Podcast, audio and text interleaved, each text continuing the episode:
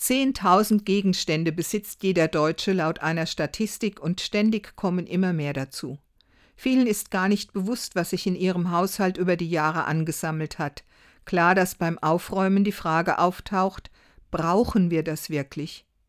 Viele Ratgeber in Zeitschriften oder im Internet wollen Hilfestellung geben und nennen die drei Dinge, die man unbedingt braucht oder hundert Dinge, die uns glücklich machen.